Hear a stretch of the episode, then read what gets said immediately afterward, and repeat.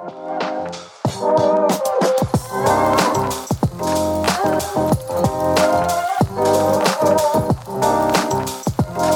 Питер. С вами подкаст о еврейском комьюнити Петербурга и людях, которые его делают. С вами в студии сегодня две еврейские мамочки Таня Нирман. Привет. И Ника Войтяцкая. И наш любимый соведущий, загорелый Павел Летников. Привет. У нас традиционно выпуск начнется с небольшого апдейта, и я думаю, что вот этот вот эм, мужчина в майке будет первый на очереди. Паша, рассказывай, что случилось, где ты? Да, я решил расширить географию нашего подкаста, и мы с Лизой переместились э, на Шри-Ланку, и теперь представляем еврейское комьюнити здесь. Шикарно, уже основали там клуб э, евреев. Да практически здесь э, по менталитету здесь одни евреи. Классно, то есть вы там просто влились, так сказать, в толпу, да? Да, практически э, в стереотипном плане, что как только там приходишь и хочешь что-нибудь купить, тебе сразу цена X3, к примеру. Ой, жесть. Не люблю такое. Но на самом деле это сказки, это все в порядке. Люди очень хорошие. Ну, класс. По твоему счастливому и загорелому лицу, в принципе, мы сами сделали такой вывод, без слов. Таня, у тебя что там происходило в Черногории? Ну, у меня сейчас э, какая-то активная фаза. Количество ивентов в моем еврейском комьюнити зашкаливает, которые я организую. И последние выходные это было два, и они были очень разные. Первое — это был вечер памяти жертв Холокоста. В субботу вечером после исхода шаббата мы делали такой поэтический музыкальный вечер. Это было очень тяжелое с точки зрения подготовки, и эмоционально мне было невероятно сложно его просто провести. А вчера мы, у нас был семейный Тубишват, мы отпраздновали его большой компанией. Собственно, вот, как-то так. Прикольно. Действительно очень активно. Два вечера подряд такие ивенты. Ну, класс. Я рада, что у вас там все движется. Итак, э, зачем мы, собственно, сегодня здесь собрались? Мы уже анонсировали в нашем телеграм-канальчике, на который можно подписаться, ребята. Телеграм-канал Шалом Питер. Все очень просто. Э, у нас сегодня в гостях две чудесные девушки. Э, одна из них наша однокурсница по лихове, как правильно сказать, да? Так сопнулась, я не знала, что ты скажешь. Тут много вариантов. И потом в итоге оговорилась, да? В нашей компании у Ани много ролей. Но в жизни Аня Тимофеенко — психолог и наша подруга. Привет, Аня. Привет. А Эстер у нас преподавательница еврита. Привет. Привет. И девушек объединяет что? Они обе состоят в совете общины Шаре и Шалом. Ура! Да, все так. Важные, важные гости у нас сегодня. Придется Мы держать были. себя в руках. Да, мы тоже. Мы там были, Паша так похвастался. Да, все мы помним те чудесные фото, Паш. Они навели много шороха. Эм, Итак, сегодняшняя тема нашего выпуска — гиюр. Что это такое? Ну, давайте начнем с этого вопроса. Что это такое гиюр? Э, Ну, если очень-очень простыми словами... Назовите слово сразу или...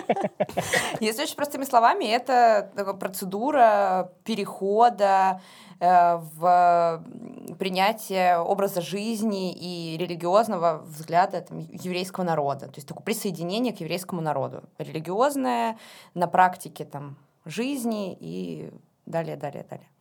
Да, мы обычно делаем акцент на то, что это не исключительно про религиозную составляющую жизни, это именно про то, что ты должен быть частью еврейского народа, частью комьюнити, что ты перенимаешь на себя все прошлое, все будущее, в общем, ассоциируешь себя уже с новой социальной группой. Ничего себе. Это очень такие слова мощные. Ассоциируешь себя с новой социальной группой. Ну, окей. Э, Если я правильно поняла, да, гиюр — это возможность человеку, у которого нет еврейских корней, э, стать иудеем, да, то есть это переход, э, по сути, из какой-то, может быть, другой религии, или если человек не был религиозным, в новую религию, в иудаизм. Э, А так как э, иудаизм — это религия исключительно еврейская, да, то все вот эти вот, весь этот багаж, про который Эстер сказала, он прикрепляется к новому члену общины и с ним дальше всю жизнь.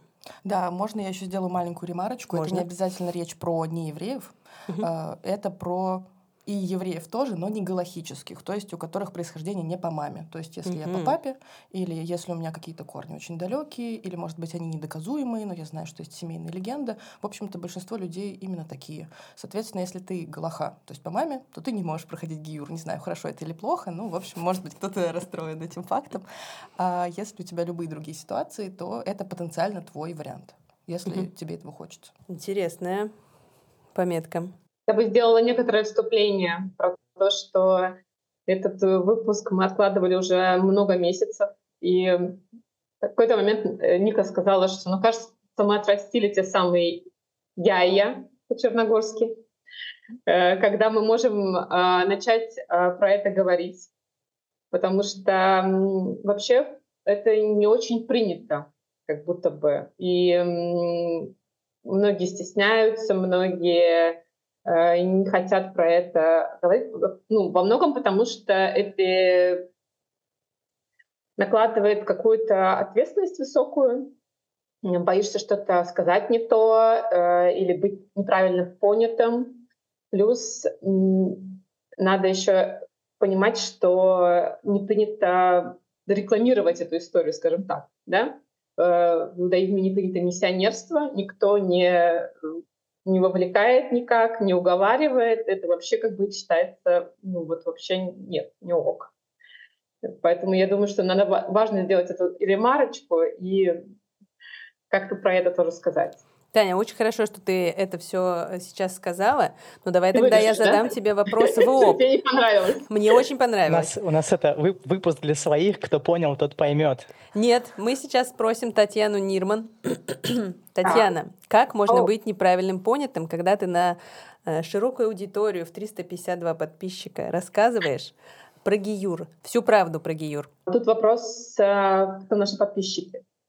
Это не по количеству меряется, а по качеству аудитории. Я очень ценю каждого из наших подписчиков и уверяю вас, эм, это ответственная миссия, которая сейчас у нас лежит. Действительно, э, тема Гиюра очень щепетильна.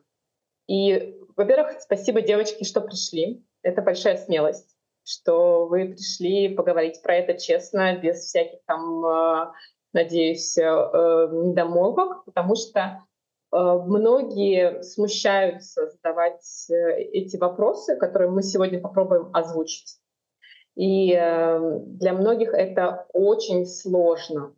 Так это, в принципе, материи очень высокие, туда заходить прям очень и очень страшно. Ну, я надеюсь, что нам хватит смелости про это поговорить сегодня. Все, страшно, страшно выр- вырубай просто. Страшно вырубай. Значимость разговора просто x10. Да, до этого девочки сидели спокойно. Теперь у них трясутся руки и микрофоны. Так что, уважаемые зрители, подумайте лишний раз, продолжать ли слушать дальше. Хорошо, эм, с таким юморком поехали дальше. Девочек мы сегодня, девушек, наших гостей любезных, мы позвали сегодня не только потому, что они могут нам рассказать про Гиюр всю правду, но также потому, что они сами прошли Гиюр. Правильно? Было Да. дело. Не соврала. Расскажите, как это было для вас? Анечка, наверное, давай ты начнешь, раз твой гиюр старше, чем мой. Э, Да, я вот как раз-таки про старший я лихорадочно начала вспоминать год. А, Ну, наверное, что очень важно сказать, и, наверное, мы с Эстер будем несколько раз э, к этому возвращаться, что гиюр начинается не в момент, когда тебе сказали, все, да, ты заходишь на гиюр. Он на- начинается сильно э, раньше, с первых каких-то мыслей про это, потом со знакомства с общиной, Эм, мои мысли про это начались вместе с моей работой в АДНЛО, то есть это 2015 год, и несколько лет я работала мадрихом, я работала уже в детском саду, тоже в еврейском, и э, я узнала от э, я не знаю, можно, да, наверное, можно. Э, у нас член э, тоже в лагере работал э, Леня Розенгаус, я думаю, многие его знают, и он имел знакомство тоже с общиной Шари и Шалом, и как раз-таки непосредственно он меня первый туда направил когда я ему начала задавать вопросы про то, а что вот, а как бы так бы пройти гиюра, что бы сделать, э, я изначально до этого долго читала и смотрела разницу между ортодоксальным и реформистским гиюром, и для меня такой был очень осознанный выбор, э, там, именно с точки зрения отношения к женщинам. Вот, то есть я выбирала эту историю не, там, не по принципу стереотипичному, да, что там, проще, легче, и такое, поэтому мы тоже потом отдельно поговорим. Я больше выбирала именно с точки зрения, насколько это откликается там, по моим другим э, взглядам социальным. Э, в 2018 году, в мае, я очень хорошо это помню, э, я пришла первый раз в общину, это был мой первый шаббат, и через два года э, я заступила на на год Гиюра, она уже непосредственно школа Гиюра, ее закончила, и получается в 21 году, в апреле, я надеюсь, не путаю года, э, в апреле я прошла Байдин и э, стала частью еврейского народа. В общем, а с переводом. Поздравляем. Чтобы, чтобы все понимали, что это такое. А, Баедин — это сутра винов. Э, грубо говоря, ну, на самом деле, наверное, это как бармитсвы, батмитсвы, если вы, вы про нее уже тоже у вас был выпуск. Не было. Не было, вот вам хорошая идея. Спасибо. А, что как бы считается, что вроде бы вот здесь и сейчас происходит самое решающее, но нет, самое решающее это в течение года происходит. А в Бейдин это уже вот приехали мудрые э, раввины. Э, в моем случае кто-то приехал, кто-то подключился по зуму, потому что это были ковидные времена. А, были плюс э, свидетели должны быть э, среди членов общины галахические евреи, э, кто... Нет, или это не обязательно? Обязательно. Обязательно, да.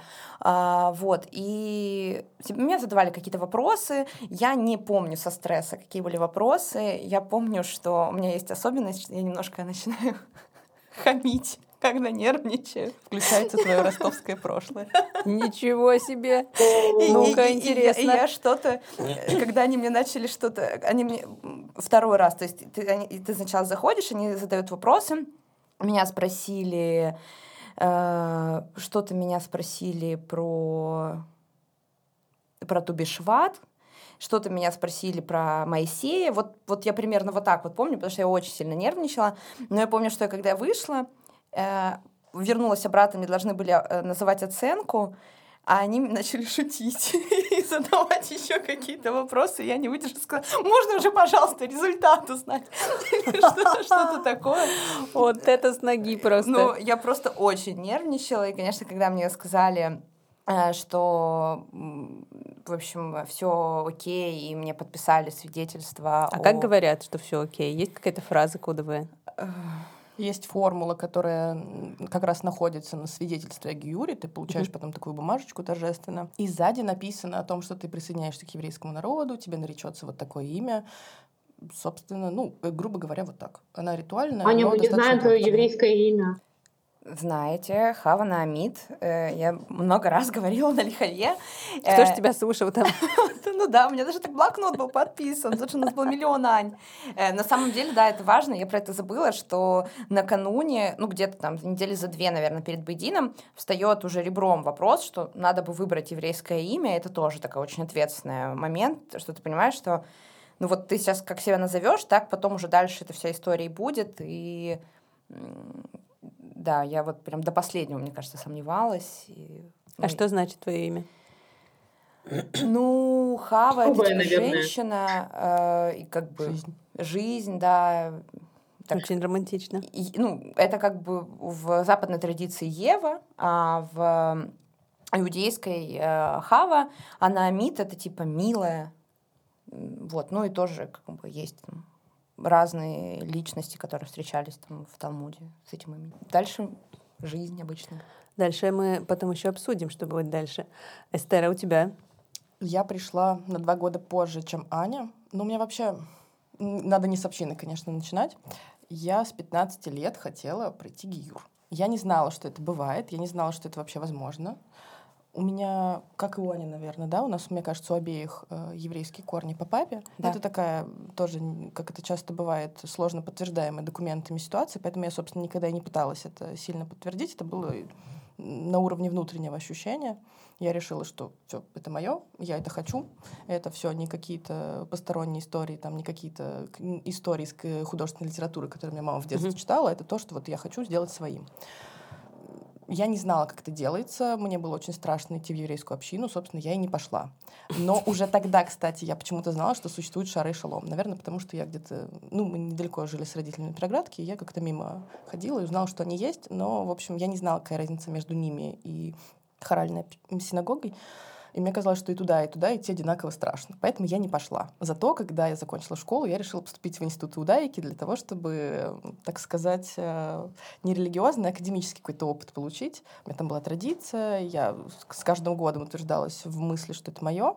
И в двадцатом году я рискнула, пошла в общину Шара и Шалом, как раз, опять соглашусь с Аней, именно из социальных интенций, я слишком амбициозная для того, чтобы согласиться сидеть на втором этаже.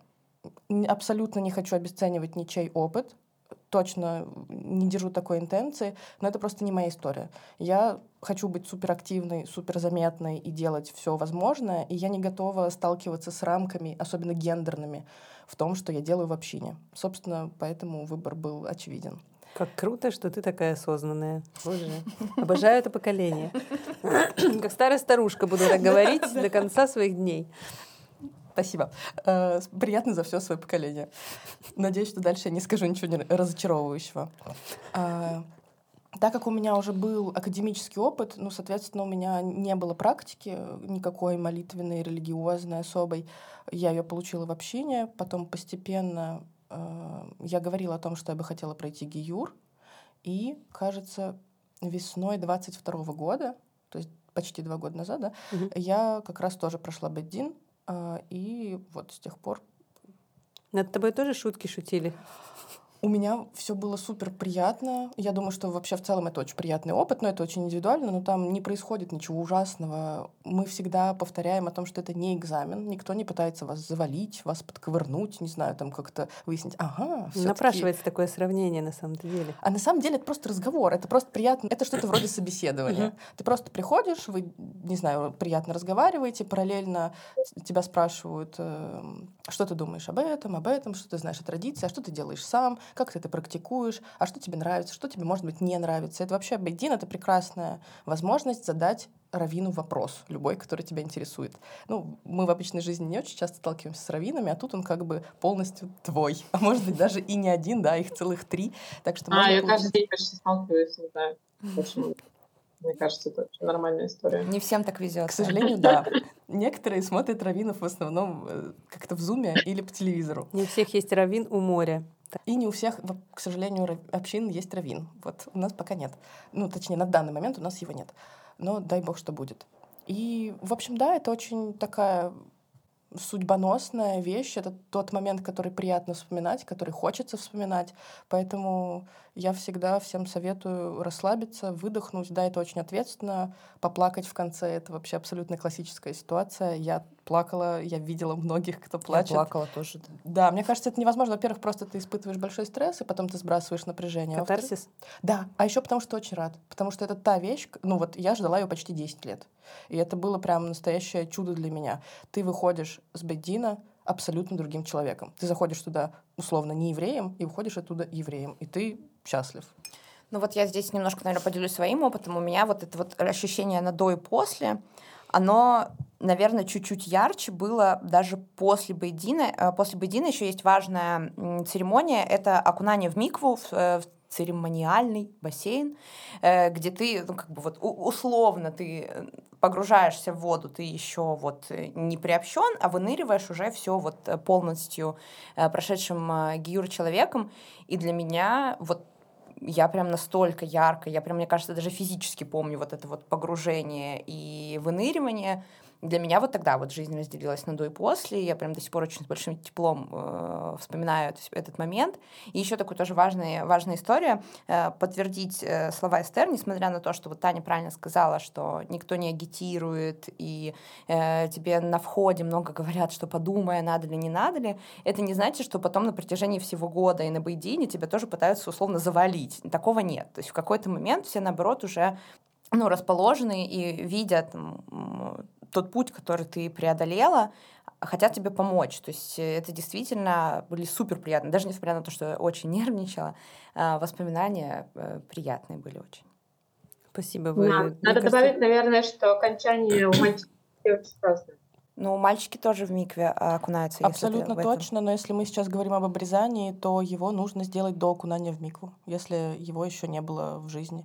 Обычно это делается ну, в общем, в тот момент, когда более-менее понятно, например, есть дата Бейдина, мы знаем, например, что он будет примерно весной, э, и, ну, можно пойти обрезаться. Даже в том случае, если, например, Бейдин будет неудачным, и в данном случае тебе скажут «нет», э, то, ну, это, это не то, чтобы нет раз и навсегда. Правда, не пришьют э, Я точно тебе могу сказать. Нет это я знаю, обратно действительно не пришивают, но с бейдином это не окончательный отказ. Это значит, что твой бейдин состоится еще один чуть позже, когда ты уже будешь точно готов. А обрезание, ну, оно уже не имеет срока давности.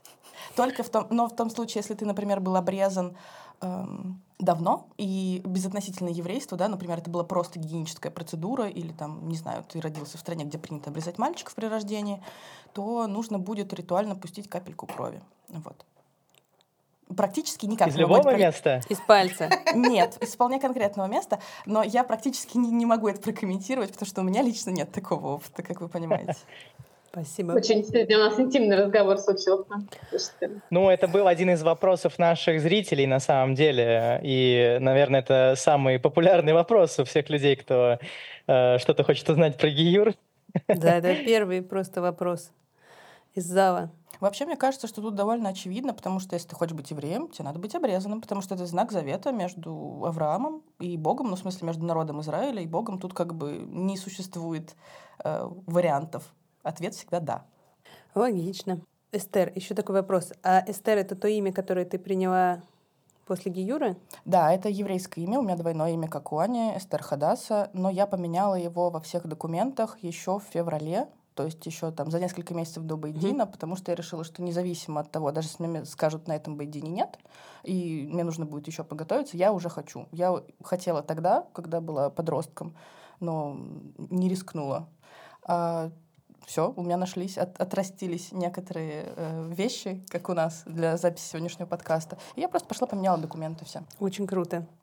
Мне э, особенно приятно, потому что Эстер э, было именем моей прабабушки. Я ее с расстояния, я ее никогда не встречала, но в прошлом году провела очень много времени в архивах, роясь в ее документах. Э, и, в общем, у нас какая-то связь такая образовалась. И я знаю, как оно переводится, что это звезда. Ну, это с какого-то из языков, там, из персидского, из греческого есть вот звезда. Да, есть такое. Утренняя звезда. Угу. Угу. Вот. И мне кажется, это тоже очень романтичное, не менее романтичное, чем у Ани. В общем, две романтичные девчушки. Короче, выбор еврейского класс. имени, на самом деле, это одна из лучших частей Гиюра. Ну, в смысле, развлекательных. Это очень э, приятно. Ну, в смысле, это, это же обряд инициации, грубо говоря. И нет ничего приятнее, чем Э, получить возможно, получить какую-то новую роль и получить какое-то новое название для нее. Э, не то чтобы все в Гиюре сводилось к этому, конечно, я шучу, но это такая какая-то при, приятный бонус. Ну, вообще, э, это правда как-то процедура Гиюра так выстроена, что ты действительно чувствуешь на максималках, вот на всех каких-то уровнях, ты чувствуешь, что это какой-то новый этап. Ты даже э, последняя, э, не знаю, последняя церемония, это когда ты стоишь под хупой. Хупа — это такой балдахин, который вообще-то на свадьбах там люди... Нужно сделать ремарку, что это обычай, это традиция конкретно нашей общины делать это под хупой. Я этого не знала. Вот, ну, короче, у нас это, типа, мы стоим под хупой, и вот ты прям вообще, и тебя посыпают конфетами, и зачитывают тебе, значит, что вот, мы вручаем, там, вот этот сертификат, и прям у тебя реально вот ощущение, что после замужества ты там условно фамилию меняешь, а тут прям имя. Ну, короче, весело. А это с одним происходит новообращенным? Нет, мы там все стояли. Несколько. Да.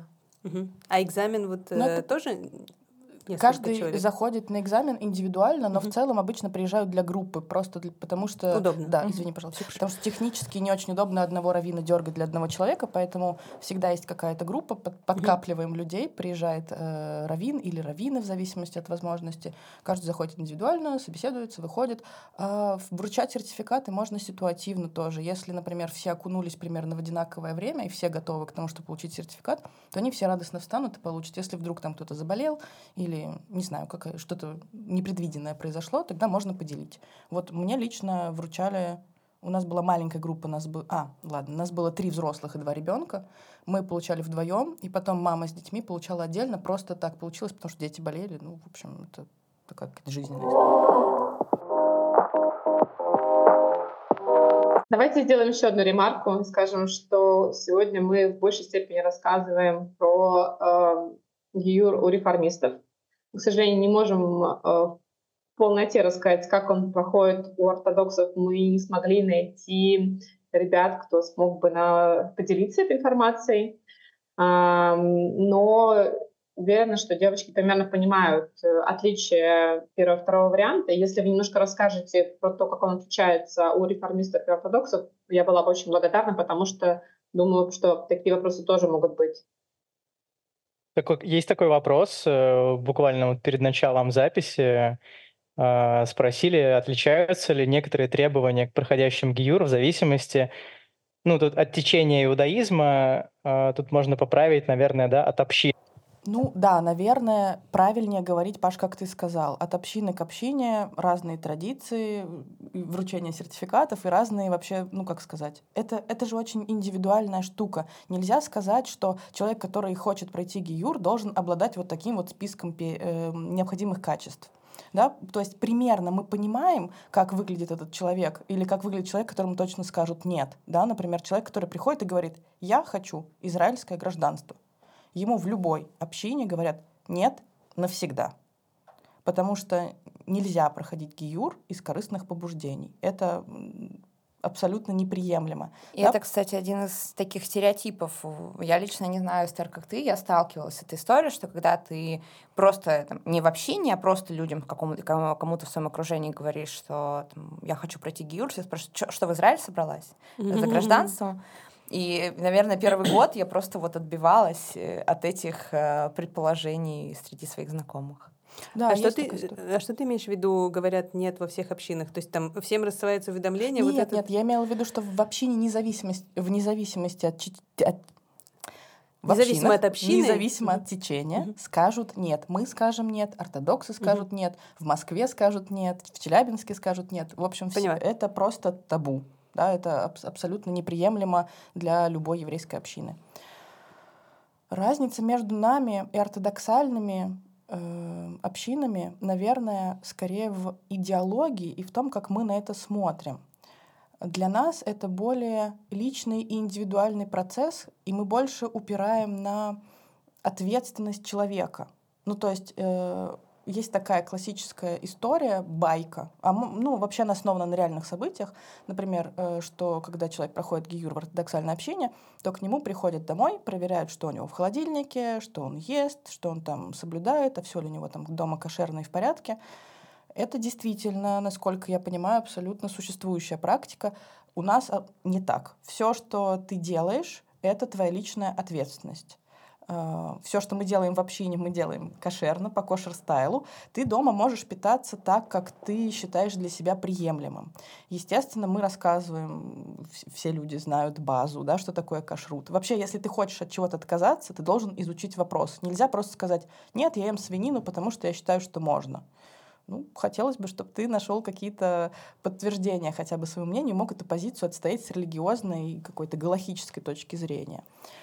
Соответственно, нет никакой проверки. Мы пытаемся относиться к людям, которые проходят гиюр, как ко взрослым и осознанным. Если ты сказал, что ты хочешь, и ты готов действительно принять на себя это все, мы верим тебе на слово. Вот. Мы будем с тобой разговаривать для того, чтобы быть уверенными в твоих интенциях и быть уверенными в том, что ты понимаешь, что происходит. Но в целом мы не будем лезть в твою личную жизнь, пытаться доставить тебе дискомфорт и, не знаю, задавать какие-то некрасивые, неудобные вопросы, не знаю, состоишь ли ты в отношениях с неевреем или еще какие-то вещи, потому что мы стараемся быть этичными. Наверное, в общем, э, суть реформы в том, что это чуть больше про тебя и про Всевышнего, а община — это приятное дополнение в mm-hmm. этих отношениях. А если э, вы общаетесь с человеком, и понимаете, что у него там корыстные намерения или он э, не вполне понимает, что делает, э, как-то как вы действуете? Ну, обычно вообще, если человек вот просто пришел в общину, мы его не знаем, и он сказал, я хочу пройти гиюр. Мы ему говорим, хорошо, сейчас мы вам расскажем, что такое гиюр, как это работает, сколько времени Э, это занимает. Ну, я имею в виду просто, чтобы пройти сам курс Гиюра, когда mm-hmm. тебе уже сказали, что все в порядке. Курс, не очень мне нравится это слово, цикл, давайте назовем mm-hmm. так. Перед этим мы должны с этим человеком познакомиться, то есть должна быть интеграция в общину. Он должен ходить и присматриваться к нам ровно так же, как мы присматриваемся к нему, потому что очень важно, в какой общине ты проходишь э, гиюр. Это же твое сообщество. Вот, соответственно, чтобы человек убедился, что действительно реформа — это его, что наша община — это его, что он хочет с нами солидаризироваться и что он готов такой важный и ответственный момент с нами разделить. Иногда люди сами понимают, что это не то, чего они хотели. Они ожидали что-то одно, там, не знаю, что в кино показывают, да, а пришли, у нас такого нет. У нас нет фарбренгена, не знаю, у нас мужчины не носят длинные сюртуки, там, вообще у нас нет бородатых мужчин, с длинной бородой, во всяком случае. И как-то все не то, да, нет такой какой-то картинки. А, или, может быть, они понимают, что идеологически им не, не окей, что женщины и мужчины равны в ведении службы. Есть такие люди, это абсолютно нормально. Э, это вкусовщина, но это тоже имеет место быть. Вот. Соответственно, если мы понимаем, что все в порядке, человек действительно хочет, э, человек искренне вовлечен в то, что происходит в нашей общине, он нас полюбил, нас принял, мы его приняли. Если он участвует в праздниках, достаточно долго ходит, ну, как минимум год регулярного mm. посещения, посещения праздников, волонтерства, участия в каких-то проектах, тогда да, тогда мы можем уже Направить. предлагать ему. Угу. Да, предлагать ему, например, пособеседоваться с раввином или просто хотя бы познакомиться для начала. Может быть, это не будет вот впускной раввинский суд, угу. да, где тебя уже ставят на этот цикл. Может быть, просто раввин приедет, или вы в зуме пообщаетесь, он там с тобой поговорит и, соответственно, выскажет свое мнение о тебе. Ну, в смысле, насколько ты готов. Ведь угу. нужно еще эмоционально быть готовым, потому что, ну, твоя жизнь уже никогда не будет прежней. Нужно это осознавать. Извините, если надушнила. Нет, очень, очень интересно. Я знаю, что если семейный человек заходит на ГИЮР, то ГИЮР должна принимать вся семья. Это правда, Эстер? Это правда. Если есть несовершеннолетние дети, и если есть супруг или супруга, то это либо семейный гиюр, либо, к сожалению, никакой гиюр. Вот. Потому что, собственно, почему мы это делаем? Не потому что мы звери или какие-то ужасные люди и хотим всем отказать, а просто потому что ни в коем случае прохождение гиюра не должно разрушать семьи. Вот, собственно, это должно быть общее решение. Если муж хочет, а жена не хочет, ну, явно их отношения лучше не станут. Если он все-таки пройдет гиюр, будет ходить в синагогу, а ей это не нравится, и она этого не разделяет, и не понимает, и не интересуется, мне кажется, рано или поздно их э, взгляды на жизнь сильно разойдутся, и, может быть, они и сами тоже. И мы ни в коем случае этого не хотим, поэтому это должно быть коллективное решение, либо, ну, либо никак. Серьезно. Там остался еще вот один интересный вопрос. Давай. От, от нашего, от Ильи Гаврилова. Илья, привет. Э, он спрашивает, есть ли какие-то, есть ли какой-то контроль за соблюдением э, уже после Гиюра? Вот я слышал, что есть, э, могут к тебе прийти в течение года, да, когда ты в процессе находишься. А что-нибудь слышали про то, что после Гиюра уже приходят и проверяют, там губки на кухне у тебя, ты, там Ты тарелки. про ортодоксальную спрашиваешь. Но мне кажется, здесь Эстер, да, про... часть уже ответила, что как будто бы мы сильно не можем говорить да, за всю Одессу, но э, как будто бы такое есть. Э, я могу тебе сказать, что, ну, по как это в нашей общине происходит, э, конечно, ко мне домой приходили только люди, которых я звала в гости. Никто просто прийти, э, проконтролировать что-то не может, но поскольку Гиюр — это не только вот э, э, твоя религиозная практика, условно там, да, никто не знает, читаю я шма перед сном или не читаю, но э, люди видят там, условно, ходишь ты на шаббат, ходишь ли ты на праздники, покупаешь ли ты мацу на ПСах. Ну, то есть, э, так или иначе, если ты соблюдаешь, скрыть это от общины не получится. Или не скрыть от общины это не получится. Э, тем более, возможно, я сейчас тоже такую нестандартную историю скажу, но вот, например, э, со мной вместе э, проходила в группе девушка, которая сейчас уехала в другую страну жить, и не одна. И там Инстаграм тоже помогает понять, соблюдают люди или нет.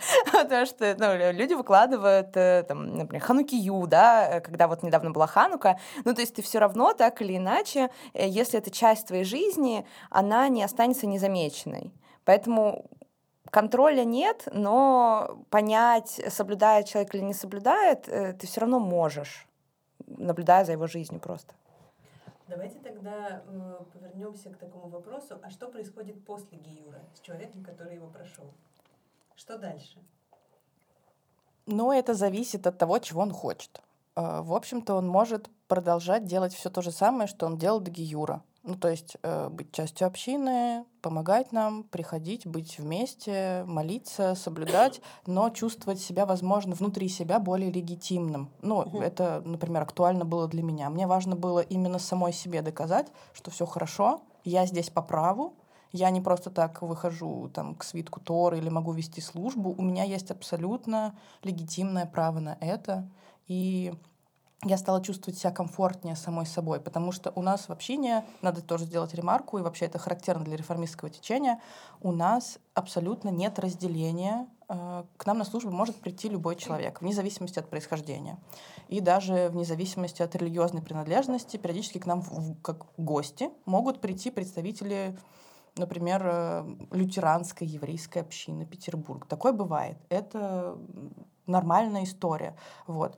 Мы никогда не спрашиваем у людей на входе документы, подтверждающие их еврейское происхождение. Нам это кажется неэтичным. Мы все время просим людей не задавать такие вопросы новеньким, потому что это очень смущает. Это как раз то, почему люди боятся идти в еврейскую общину, потому что сейчас скажут, а покажи бумажку, а у меня ее нет. Ну вот, опять нужно уходить. И опять чувствуешь себя как-то обиженным, да, не, чувствуешь, что тебя здесь не хотят. Mm-hmm. Нет же ничего хуже, чем чувствовать себя отвергнутым.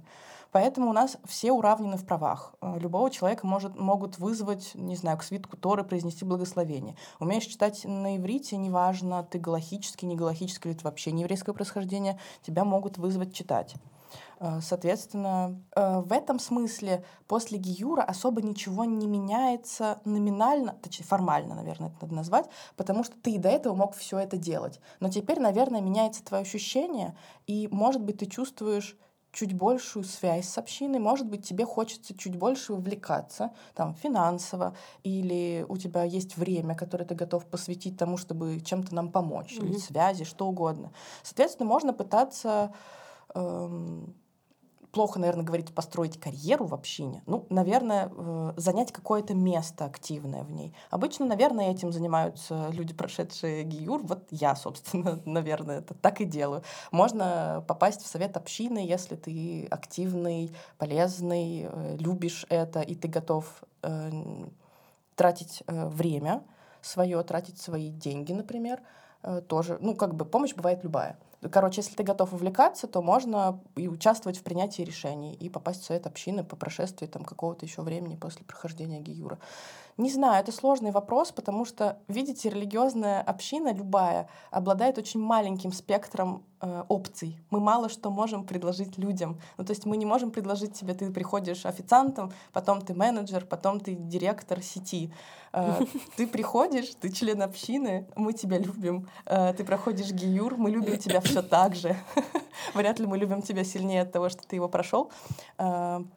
Поэтому сложно сказать. Ну, я с тобой не согласна, кстати. Мне кажется, что а, ну, у меня несколько другой как будто бы опыт, э, что мы можем мало предложить. Мне кажется,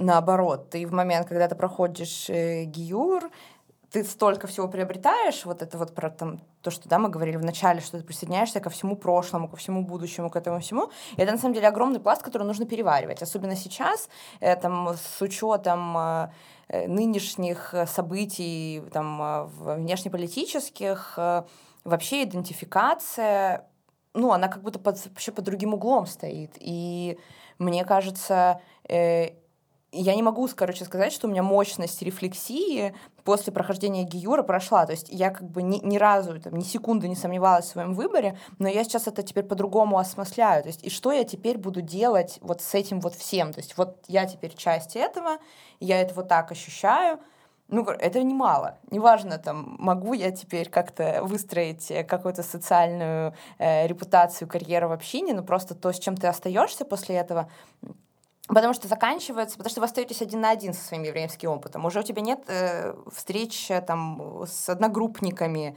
у тебя нет э, каких-то, ну, то есть какого-то дедлайна, что вот надо к Бейдину вот, вот что-то как-то там осмыслить. Ты все, ты просто продолжаешь с этим дальше жить. И, ну, это как, не знаю, это все равно, что сказать, что после свадьбы все заканчивается. Все же не заканчивается после свадьбы, правильно? Только начинается. Вот здесь, мне кажется... Нет, конечно, я имела в виду конкретно в, как сказать, место в общине. Конечно, если мы говорим про какие-то духовные штуки, то, да, естественно, гиюр — это там какая-то маленькая, крошечная ступенька в твоем развитии, в твоем постижении, в твоем э, еврейском опыте. Дальше только больше. Потому что это как будто бы теперь наконец твое, ты можешь выдохнуть и теперь спокойно, абсолютно с других позиций это прочувствовать. Типа теперь я не нервничаю, не думаю, а смотрит ли кто-нибудь? Я помню, что здесь нужно поклониться. Я уже знаю, все хорошо, я уже свой просто на 300%.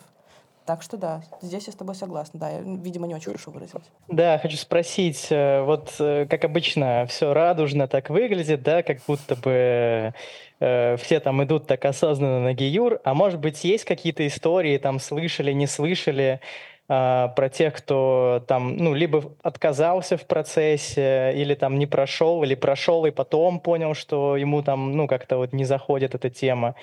Какую-нибудь такую историю, может быть, если есть? Есть кейс э, про человека, который очень долго хотел пройти ГИЮР у нас в общине. Он был несколько лет членом, может быть, года три или пять. Соответственно, вот он очень хотел пройти ГИЮР. У него была сложная история, потому что у него как раз была жена, и, ну, и есть, и ребенок несовершеннолетний, жена не хотела, ну, просто потому что она была вообще не вовлечена в это все, и было это неинтересно. Соответственно, он мучился, не знал, что ему делать, потому что очень хочется. В итоге жена согласилась. А, он, они пришли на Бейдин, вот на впускной, где с ними должны были поговорить и сказать, что все в порядке или не все в порядке. Не знаю, можно там им готовиться к Геюру или нельзя. И он сам сказал, типа, я сегодня ночью понял, что нет, что это все неправильно, а, что моя жена согласилась только потому, что я ее попросил, и типа это все некрасиво, нельзя проходить гиюр вот так. И ушел, и ушел из общины. Бывает всякое. Обычно Очень люди осознанно. сами понимают. Ну, сложно сказать. Там какая-то достаточно слож... Короче, это все очень непонятно со стороны, потому что это все завязано на личных переживаниях. Mm. Ты никогда не понимаешь okay. до конца, что на самом деле чувствует человек, потому что тебе кажется, что все хорошо, у него там хорошо получается, он хотел, хотел, хотел, а потом раз что-то щелкнуло. Ну, в общем, как бы и религиозные кризисы никто тоже не отменяет, кризис веры. Может быть, просто человек понял, что оно, не знаю, вообще он хотел не этого. И это окей. Главное понять и сказать нет и отказаться. Потому что гиюр — это супер общинная вещь. Это не только про ваши индивидуальные переживания, это еще и про нас тоже. Это и для нас большая радость, что вы присоединились э, к еврейскому народу при помощи нашей общины, ну как бы в связи с нашей общиной. И это большая ответственность и для нас тоже, потому что мы э, как сказать, вас наставляли, помогали и как-то должны были следить за тем, чтобы у вас было хорошее состояние. Соответственно, если кто-то после Гиюра нас э, покидает, перестает к нам ходить, это всегда большая боль. Это всегда большая потеря и большое разочарование не в человеке, а разочарование, что так случилось, что, короче, угу. все это прекрасное взаимодействие закончилось. Девочки, будете ли вы обрезать своих мужчин? А почему ты решила, что они не обрезаны?